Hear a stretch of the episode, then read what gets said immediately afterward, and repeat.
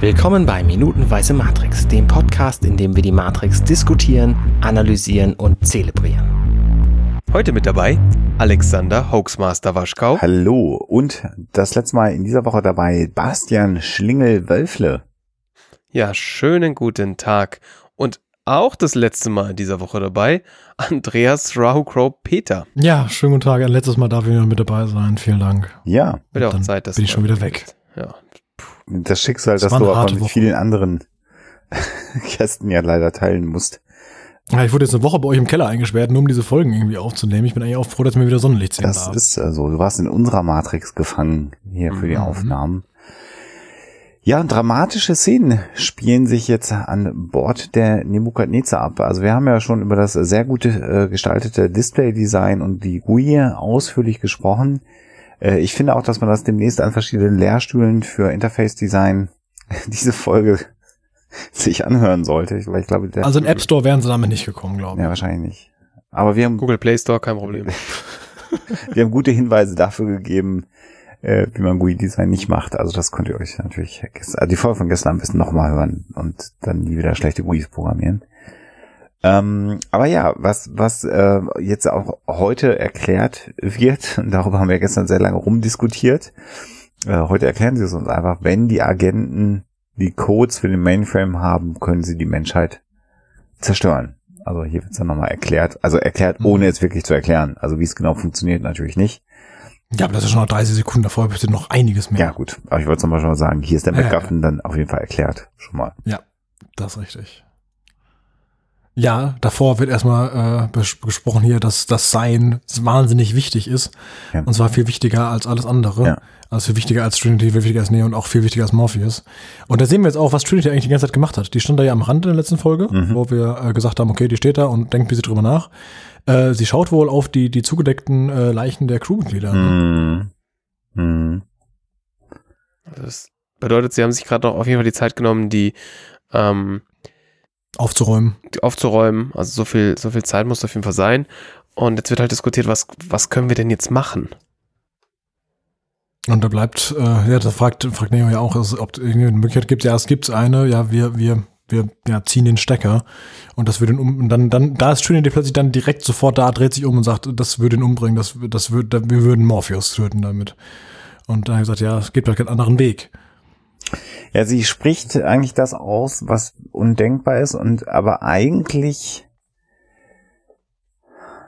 weiß sie ja selber, dass es so sein müsste. Ne? Also das ist so ein, ich Mhm. finde, das ist so ein bisschen ambivalent gespielt irgendwie. Also eigentlich müsste, also Tank ist ja sehr klar in dem, was getan werden muss. Aber eigentlich müsste Trinity ja genauso klar sein, ne? Ich glaube, es ist hier klar, aber es ist halt immer noch mal eine andere Sache, darüber nachzudenken und Ja. dann zu denken, ja, okay, aber vielleicht haben die anderen eine Idee und dann sprechen genau die das aus, was man selbst schon befürchtet. Das ist ja doch schon mal eine andere Geschichte. Und es ist, und generell ist es ja auch noch was anderes. Also Tank ist ja, ist ja, ähm, der ist doch in der echten Welt Hm. geboren, Ich richtig? glaube ja. Hm. Und das heißt, für Tank ist Morpheus natürlich jemand anderes als für, für Trinity, weil für Trinity ist Morpheus ja derjenige, der sie da rausgeholt hat, der sie aufgeweckt hat, der sie befreit hat. Und Quasi der religiöse Führer, ne? ganz genau, Mhm. da ist es natürlich was ganz anderes zu sagen, ich muss den jetzt umbringen. Mhm. Also, weil es ist genau das. Also, es ist ja, das Steckerziehen ist zwar nur ein Steckerziehen, aber das Steckerziehen bedeutet halt, ähm, dass sie ihn tötet oder dass er getötet Mhm. wird. Und das ist für sie natürlich deutlich schlimmer, als das für Tank ist. Und, also, klar ist, ist, ist der, ist Morpheus sicher für Tank auch eine wichtige Persönlichkeit. Er ist immer noch Aber- der Anführer und er sagt ja auch, es ist, es ist wie ein Vater für ihn. Ja. Ja. Aber es Aber- ist trotzdem nochmal eine andere Genau. Geschichte. Ja, es ist Also, andere für, weil für Ta. Tank ist er wahrscheinlich natürlich auch irgendwie mehr so der, ähm, hat er seine Befehle, die, also die Befehle sind, wenn, wenn, äh, wenn ich da gefangen bin und ihr mich da nicht rausholen könnt, dann zieh mal den Stecker. Also nehmen wir Mhm. schon an, dass das insofern formalisiert ist, weil natürlich ist das eine, eine Realität, die es halt in, bei denen so, bei denen so gibt. Naja, und was anderes bleibt ja nicht übrig. Mhm. Und ja, Neo guckt äh, die ganze Zeit nur äh, hin und her und versteht gerade überhaupt nicht, was überhaupt los ist. Nee. Also er lässt sich das alles mal wieder erklären. Und guckt wieder genau gleich. Ja, ist er wieder völlig ratlos gerade von dem, was, was passiert.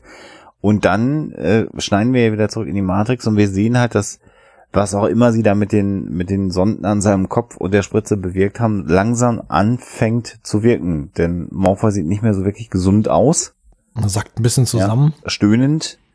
Mhm. Und gibt dann die drei Agenten ja auch äh, optisch sozusagen vom, also oder den Blick auf die drei Agenten frei. Ist ja auch ganz schön gemacht, dass er so Mhm. nach vorne kippt, leicht stöhnend und die Kamera nach oben fährt und dann sieht man diese drei Agenten, die ihn ja auch jetzt in der Sekunde gerade mal ignorieren. Also so in der Gewissheit, mh, da wirkt jetzt, was auch immer wir initiiert haben, ähm, der Virus, den man in sein Gehirn implantiert hat, weil der Körper ist ja eigentlich gar nicht da. Ne? Also man muss sich ja immer wieder Mhm. frei davon machen, dass sie ja nicht dem Körper von Morpheus eine Spritze gegeben haben. Da, da muss ich mich selber auch wieder immer wieder daran erinnern. Der Körper von Morpheus liegt irgendwo ganz woanders. Also egal, was sie gemacht haben, ist ja eher, dass sie einen anderen Programmcode Mhm, genau. in seine Abbildung äh, eingebastelt haben oder quasi in sein Gehirn zumindest versucht haben einzubringen. Und jetzt wird genau das Problem, was gestern angedeutet wurde, ja von den drei Agenten ähm, äh, diskutiert. Und ich finde also diesen, diesen Einstiegssatz einfach auch sehr schön von, von Agent Mhm. Smith. Man soll halt keine Menschen die Arbeit von Maschinen machen lassen. Äh, sinngemäß. Und das ist schon auch, finde ich, au- auch wieder ein Zeichen dafür, wie gering äh, Agent Smith natürlich die, äh, die Menschen schätzt. Ich muss auch sagen, diese Szene ist, ist äh, in meinem Kopf schlecht gealtert, was äh, daran liegt, dass ich direkt an die Bulli-Parade denken musste, als ich die drei Leute da hab stehen sehen. Weil das wird ja da auch, wird ja da auch immer wieder äh, so, so Szenen nachgespielt, wo sie halt immer die Sätze von jeweils anderen beenden, so in diesem, in diesem Dreieck. Und das wird auch hier gemacht und ja, ich konnte nicht anders als zu lachen in der Situation. Jetzt, wo du sagst, werde ich es nicht mehr nicht sehen können, ja. Vielen Dank. Tut mir leid. Aber ja, da genau, die drei Typen, die immer in so einer Ecke rumstehen. Ja, ja, ja, das ist genau das äh, äh, Setting, wobei die schneller sind in der Bulli-Parade, ne? Also die sind Ja. hier natürlich Ja, deutlich gemächlicher, aber Ja. ja. ich weiß genau, wo du bist gedanklich gerade, ja. Ja, aber apropos gedanklich, also diese drei sind offenbar auch gedanklich auf der gleichen Ebene, weil sie beenden die Sätze gegenseitig und äh, ja, sie sprechen quasi alle aus, was alle eh schon wissen. So, ja, okay, dann passiert das und dann ist das und dann ist das. Ja, das ist allen drei klar. Letztendlich müssten sie das auch nicht formulieren, weil sind Maschinen, die könnten das theoretisch ja auch einfach, ja, zu, zusenden, die Information irgendwie. Aber ja, sie lassen den, den Zuschauer tatsächlich auch trotzdem dran teilhaben, Ja. was jetzt genau äh, passieren soll und was sie äh, hätten, also den, den Zugang dazu und dann eben die Menschheit quasi, ja, auslöschen könnten. Ja, und eben die Tatsache, dass sie sagen, ja, die, wenn die halt einen Checker ziehen, dann hat's halt nicht geklappt. Agent Smith sagt, ja, hilft ja nichts, wir müssen weitermachen, aber schickt schon mal die, die Sentinels los. Mhm. Ähm, ja, also W- Wettlauf gegen die Zeit auf beiden Seiten, ne? Jetzt gerade, Hm. der ja hier beginnt, sozusagen in der Darstellung. Sowohl in der Matrix als auch in der realen Welt ist gerade so ein bisschen die Kacke am Dampfen, Mhm. ja, das kann man sagen. Mhm. Ja, und jetzt so eine, eine, ich, ich weiß gar nicht, wa- was, was diese Szene bei mir hervorruft. Ist das eine, ist das eine Szene, wo, wo, äh, ist das eine Sterbebegleitung? Ja, auf jeden Fall. Also ähm, man sieht der, ähm, jetzt fällt mir der Name Tank. ein, Tank, äh, zieht nochmal, er hat, er hat wohl einen Verband um seine rechte Hand, den, den, den löste da, um ihn äh, wirklich mit seiner Hand am, am Kopf zu berühren. Und alle drei stehen, stehen drumrum, sagen ja, so quasi so ein paar letzte Worte. Äh, er sagt, du, du, war, du warst mehr für uns, du warst nicht nur einfach, du warst, du warst wie ein Vater, also hier auch, ne? Gott, Vater und sowas, könnte man ja auch da irgendwie Mhm. ähm, ja, Trinity fehlen die Worte, sie schaut einfach nur runter und, und äh, Neo steht dahinter und, und ist irgendwie völlig verzweifelt. Er kann ihn gar nicht angucken, er guckt äh, zum Boden und überlegt, okay, es muss doch irgendwie noch eine andere Möglichkeit geben, wozu wir leid, wozu ich leider nichts mehr sagen kann, weil das ist außerhalb meines Bereichs.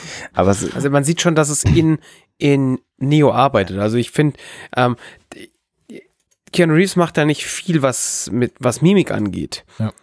Ähm, Ja, man sieht Aber diese, er diese Halsader schon pulsieren rüber. bei ihm, ne? das ist schon ein bisschen wild übrigens. Was ist wild? Dass die Halsader pulsiert? Ja, wie stark. Achso, ja. Ja, er versucht halt irgendwie äh, ganz angestrengt nachzudenken und sagt, also da, da, da muss doch irgendwie noch einen anderen Weg geben, außer ihn jetzt einfach umzubringen. Ja. Und da gibt es wohl auch einen Weg. Aber wie der aussieht, werden wir heute nicht erfahren. Ja. Und das ist ja so ein Ja. Stück weit äh,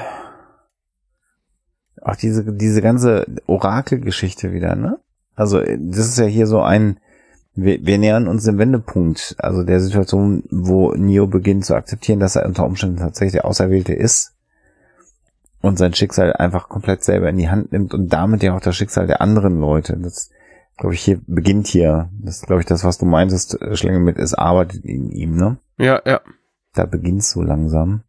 Aber ja, Sterbebett ist, glaube ich, äh, das, was ich gesucht habe äh, in der in der äh, Komposition, wie sie um ihn herumstehen, diese über den Kopfstreich Geste. Das ist wie eine Familie. Ja, wo jemand offenbar irgendwie komatös ist, Ja. oder er ist nicht mehr ansprech er ist ja nicht ansprechbar und dann denkst du halt auch, okay, was sollen wir machen? Wir können, also, ja, das ist ja wie, wenn wirklich wenn jemand im Koma liegt, okay, er ist nicht mehr ansprechbar, es gibt keine Möglichkeit mehr, dass er aufwacht, dass er wieder da ist Mhm. und dass er auch wieder der Alte wird, deswegen kann man, äh, ja, überlegen, halt die Maschinen abzustellen oder in diesem Fall eben den Stecker zu ziehen. Hm. Durchaus traurig tatsächlich diese Szene, also es endet mit einem Downer, kann man sagen. Ne? Definitiv. Das ja. ist vom Wochenende nicht so angenehm, aber das können wir jetzt leider auch nicht ändern. Ja. Hast du noch was auf dem Herzen im, im Blick auf die auf die Marke, Andreas, was du noch unbedingt loswerden musst in dieser Woche? Ein Blick auf diese Folge, meinst du? Ja, oder generell? Generell. Ähm, ich glaube, das hätte ich nicht allzu viel. Also wir haben jetzt eigentlich die letzten, die, diese, diese Woche über haben wir eigentlich ganz gut äh, ja immer wieder drüber gesprochen. Also Ja. was mir so eingefallen ist, habe ich auch immer wieder gesagt. Ja. Also, nö, wüsste eigentlich nicht, was mir jetzt noch einfällt. Dann müssen wir uns bedanken, Die- Basti, ne? Die, die, die, die, die Oracle-Folge, die, die interessiert mich sehr, weil so dieses ganze, dieses ganze Schicksal-Ding ist natürlich Mhm. auch ein krasses Thema. Mhm. Und ähm, ja, wer, wer da mal gucken möchte, es gibt, es gibt das, äh, das Bühnenprogramm König Ödipus von Bodo Wartke. Mhm. Der hat äh, quasi die komplette Geschichte des König Ödipus äh, als Ein-Mann-Theater aufgeführt. Ne? Also ist damit auch umgetürt. Das heißt, er selbst spielt halt eben alle 14 Rollen. Und das habe ich auch gemacht. Ich habe äh, ich hab dieses, ich hab dieses Bühnenstück äh, ja, gecovert, sag ich mal.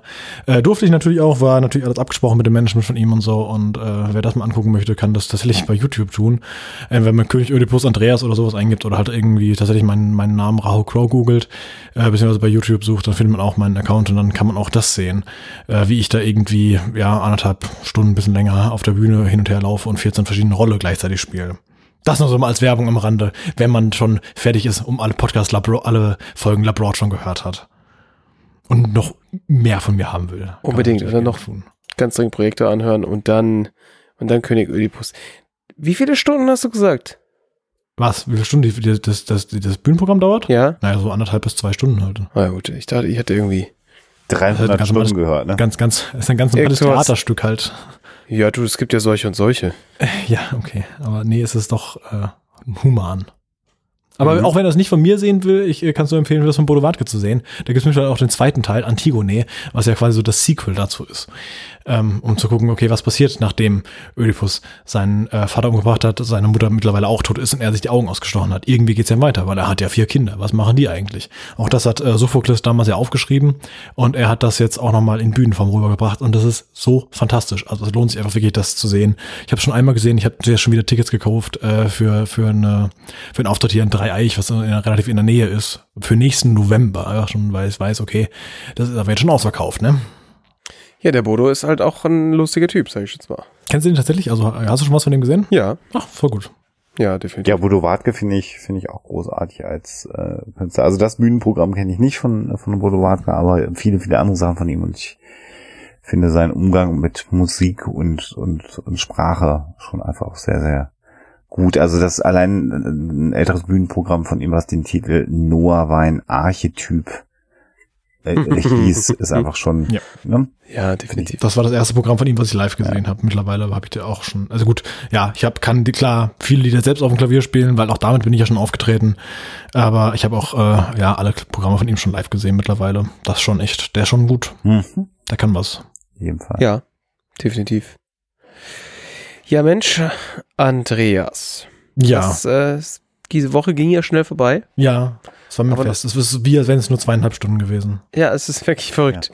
Ah, äh, wir bedanken uns wirklich mal sagen sehr herzlich, dass du dir die Zeit und dir genommen hast, nicht nur für die Aufnahmen, sondern du hast dich auch vorbereitet auf die, ähm, auf die ganzen Geschichten und dir ein, zwei Mal deine, deine Minuten angeguckt. Und ähm, freut mich auch, dass du offensichtlich sicherheitshalber wahrscheinlich eine Excel-Tabelle angelegt hast, wo die ganzen äh, Sachen drin standen, die du haben wolltest. Ja. Ähm, Und wer die, wer die ähm, Anspielung nicht versteht, der muss ganz dringend Labrot anhören. Ja, und da, da wird der Alex doch bestimmt auch irgendwann mal zu Gast sein, richtig? Könnte passieren. Ich bombe mich ja eigentlich in so je, ziemlich jede deutsche Podcast-Produktion irgendwann mal rein. Das ist. Ja, das ist super, das kriegen wir doch. Eines- Basti kann mir dann deine Te- Telefonnummer geben und dann kriegen wir auch dann einen Termin irgendwie auf die Kette. Ja, was ihr meine Telefonnummer gibt's natürlich nicht raus, das weißt du ja, das ist da die Tour. Aber das, das machen wir nachher offline. Vielen Dank, Andreas, klar. euch da draußen ein Ja, schönes danke auch. Und bis nächste Woche bei Minutenweise Matrix. Ja, ciao, mach's gut. Hey, ich bin Arne und das war Minutenweise Matrix. Wenn euch dieser Podcast gefällt, dann unterstützt mich doch ein wenig. Ich schneide, produziere und hoste diesen und weitere Podcasts wie auch andere Projekte im Netz. Informationen, wie ihr mich unterstützen könnt, findet ihr auf compendion.net.